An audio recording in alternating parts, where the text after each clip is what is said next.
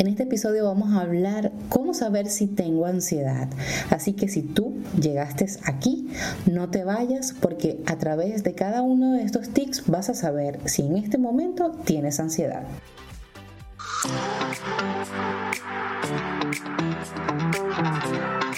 Habla su psicóloga y amiga Vanessa Marín. Para mí es un placer compartir con ustedes este espacio donde juntos creamos emociones sanas. Y antes de continuar, te invito a suscribirte a nuestro canal Emociones 70.7.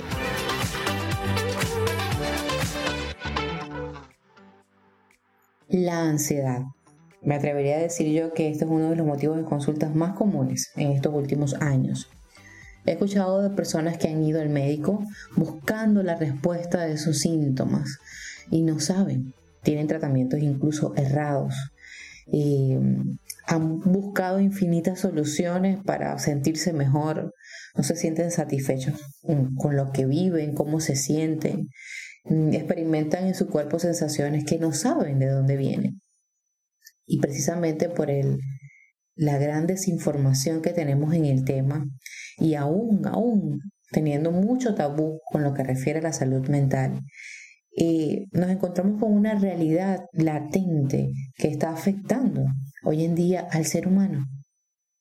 Y yo quiero que tú que estás aquí, mm, e invitarte a centrarte en ti, a ir meditando, reflexionando, incluso ir hacia ti mismo, hacia adentro, para saber si estás padeciendo ansiedad en este momento de tu vida.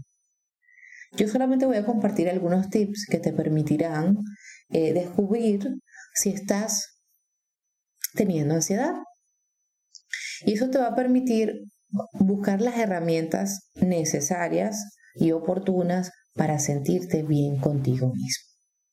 Y bueno, primero quiero decirte que la ansiedad es natural, es una respuesta de nuestro cuerpo que no solamente es una respuesta emocional, es una, respuesta fisiológica, por eso que confunden eh, los síntomas y por eso que muchas veces vamos al médico porque no sabemos qué es lo que tenemos y no pensamos que puede tener una raíz emocional, psicológica, que se basa en tu experiencia actual de vida o que vienes arrastrando durante muchos meses o años y esa misma carga emocional te está haciendo mostrarla a través de estos síntomas propios físicos de la ansiedad.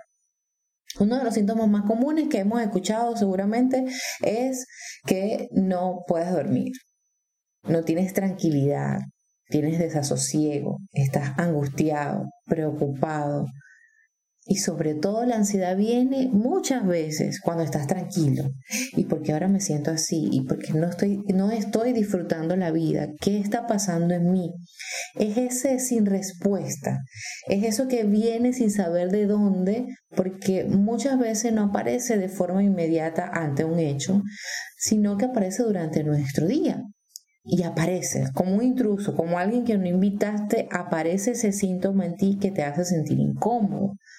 Incluso puede aparecer durante la noche, te puedes despertar, puedes tener sudoración, puedes tener intranquilidad, puedes tener sueños pesados, no tener un sueño reparador, eh, puedes tener incluso pérdida de apetito o por el contrario, aumento del apetito, tienes intranquilidad, quieres estar en constante movimiento o por el contrario, quieres esa quietud, pero esa quietud que realmente no sientes quietud porque no está asociado a una paz, a una tranquilidad, sino a un estar quieto, pero interiormente sientes que hay una bomba, no te sientes satisfecho, no te sientes bien, ¿cómo te estás sintiendo en ese momento?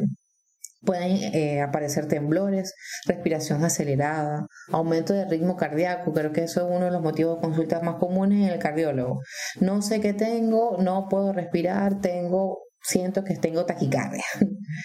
y, y todos estos síntomas, por supuesto, asociados a que no me siento feliz, a que no estoy disfrutando la vida, y hacen y perpetúan una ansiedad en mí que no sé por qué aparece. ¿Por qué aparecen todos estos síntomas si yo, entre comillas, siento que estoy bien, que estoy haciendo esto, que me estoy desempeñando en esto, pero la pregunta terapéutica y la pregunta que debemos tener siempre muy presente es que la ansiedad viene a decirme algo. Esos síntomas te están notificando algo, te están comunicando. Te dice, Epa, Vane, préstame atención. Epa, Vane, eso, eso que estás haciendo emocionalmente en tu día a día no te está haciendo bien interiormente. Y nos comenzamos a confundir porque queremos tener, entre comillas, una vida tranquila, pero no me siento satisfecho. Y muchas veces la ansiedad aparece porque tenemos conductas evasivas. No queremos darle frente a alguna situación que me está incomodando o no me está haciendo feliz Incluso no quiero darle frente a una herida que ha causado, realmente ha significado mucho en mi vida y la he dejado a un lado. Y todo esto, nuestro cuerpo, nuestro cuerpo va recibiendo esa información interiormente que sí me afecta, pero como la evasión me lleva a decir estoy bien, nada pasa, o el famoso positivismo, todo tiene que estar bien, levántate, párate, nada pasa, desecha todos esos pensamientos negativos.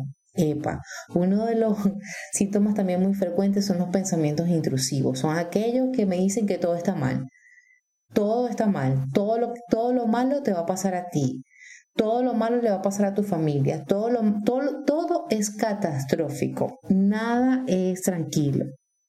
Y por supuesto, imagínense una persona que esté experimentando todos estos síntomas, evidentemente no se va a sentir satisfecho con su vida, no se va a sentir en paz, no va a poder experimentar lo que todos queremos disfrutar, que es la vida. Y sí, hemos escuchado mucho, sí, hemos leído muchísimo en redes sociales en referencia a lo que es un ataque de pánico o, síntomas de la ansiedad. Pero realmente estoy yo prestando atención a esos síntomas que están apareciendo en mí. ¿Te has preguntado por qué está pasando eso en ti? ¿Qué has hecho para descubrir la raíz, para ir realmente a la raíz, que es donde debemos trabajar? Por eso quien pasa por procesos ansiosos debe asistir a terapia psicológica, porque es allí donde descubrimos e indagamos y vamos a la raíz de la ansiedad. Nosotros no podemos creernos que simplemente por hacer una meditación ya todo va a mejorar, ya todo va a sanar. Eso es una herramienta de muchas, pero necesitamos encontrar tu raíz que no es la misma que yo tengo.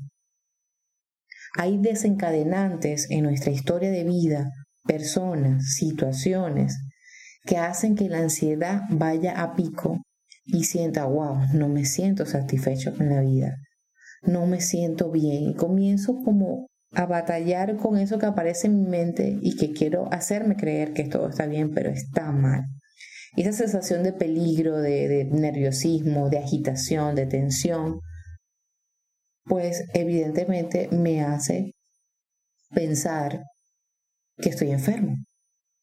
Y la ansiedad tiene, primero, y esto es muy importante que lo tengamos claro, puede aparecer por una raíz orgánica, la, ansiedad puede ser orgánica, es decir, por algún efecto o afecto a la salud física, es decir, por algún tratamiento médico, incluso alguna pastilla, algún tratamiento que me estén efectuando me va a causar ansiedad, eh, algún proceso hormonal que, químico que esté afectándome, hombres, mujeres, ambos, que pudiese estar desarrollando la ansiedad algún, algún afecto a, hormonas, por ejemplo, las mujeres en su proceso eh, de menstruación hormonal puede estar desencadenando la ansiedad o alguna enfermedad terminal que, que pudiese tener la persona y evidentemente va, va en respuesta a la ansiedad. Esa es la raíz biológica, orgánica. ¿Ok? Y está, por supuesto, la raíz, la, ansiedad que, que, es emocional, que es la que estamos hablando, que es la que, la que va a apunta a alguna situación que me está generando estos síntomas, bien sea actuales o que ya han pasado mucho tiempo. Y por eso es importantísimo que durante mi proceso de sanación y descubrir por qué aparecen estos síntomas, nosotros debemos acudir a terapia psicológica, que es el primer especialista que me va a mí hacer esa evaluación y me va a decir, mira, Vane, tú tienes que ir al internista, tú tienes que ir al ginecólogo, tú tienes que ir al urólogo, tú tienes que ir al especialista que compete o tienes que ir al psiquiatra, porque necesitamos que por tus síntomas y por todo lo que se ha hablado, necesitamos que sea acompañado de tratamiento farmacológico. Y para eso, el único que tiene las competencias profesionales para, esta, para estos síntomas es el médico psiquiatra. Siempre me han preguntado, pero tú no puedes medicar, Vane. No, yo no puedo medicar porque yo estudié psicología. El psiquiatra es médico. Su base es la medicina con una especialidad en psiquiatría. Por eso es que el trabajo eh, terapéutico, y aquí em, es importante el trabajo en equipo. Porque la mejoría de estos síntomas van a depender de ir a la raíz. Y al ir a la raíz descubrimos cuál es el tratamiento más sano, más formidable para ti, que se adecue a ti. No cometamos el error que he escuchado de muchas personas. No, yo me voy a tomar esto porque mi amiga toma esto y bueno, como no tiene prescripción médica, yo me lo voy a comprar y pum. No, miren, cada medicamento tiene un efecto secundario y todo tiene que ir acorde a tu síntoma, a tu edad, a tu realidad, a tu sexo. Así que no caigas en ese error de tomar medicamentos porque otra persona lo toma para ver si a mí me funciona. No. Por eso es importante que el primer paso, si tú que estás aquí estás teniendo algunos de los síntomas que ya antes les mencioné, es importante acudir a terapia psicológica. Y es este el que te va a indicar cuáles son los médicos que van a intervenir en el proceso. Él es el que te indicará si es necesario o no ir al cardiólogo. Porque ¿qué pasa? Hoy en día tengo taquicardia porque es lo primero que decimos, no puedo respirar, no puedo, voy al médico porque me va a dar un infarto. Y los ataques de pánico son muy, muy similares, casi que iguales a un infarto.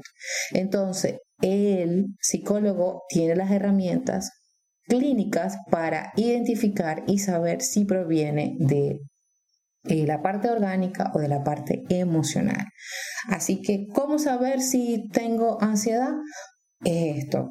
Piense, si alguno de estos síntomas que yo antes le mencioné está presente en ti, pues es momento de ir a la raíz. No postergues, no te postergues, no pienses que esto va a pasar, no, porque la ansiedad puede ir intensificándose. Ella no va a desaparecer por arte de magia, por el contrario, entre más la ignoremos y seamos evasivos con esos síntomas, más van a aparecer los síntomas, se van a intensificar.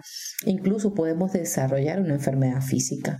Entonces, ¿qué quiere decir esto? Que es mucho más complejo que no poder dormir o tener el corazón acelerado o tener sudoración. Es mucho más allá que eso.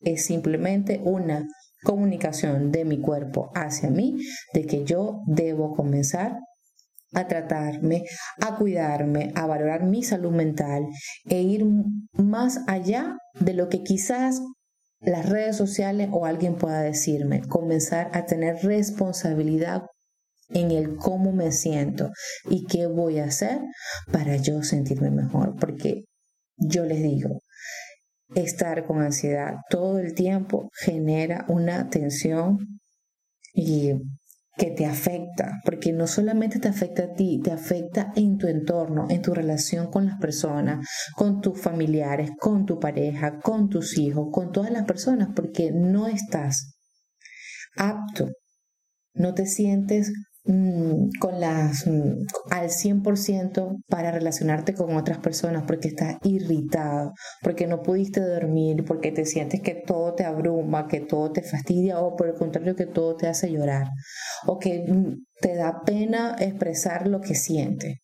Todo eso va a tener es un factor que va a influir también en nuestra vida. En nuestro día a día y con las personas que están a nuestro alrededor. Así que espero que te haya servido cada una de estos síntomas que te, habla, que te he hablado en este podcast y no olvides compartirlos con otras personas. Es sumamente importante que seamos portavoces de lo que verdaderamente me ayuda a identificar en mí lo que beneficia a mi salud mental. Me despido con mucha alegría y deseando que cada una de las palabras que han escuchado dé frutos en su vida.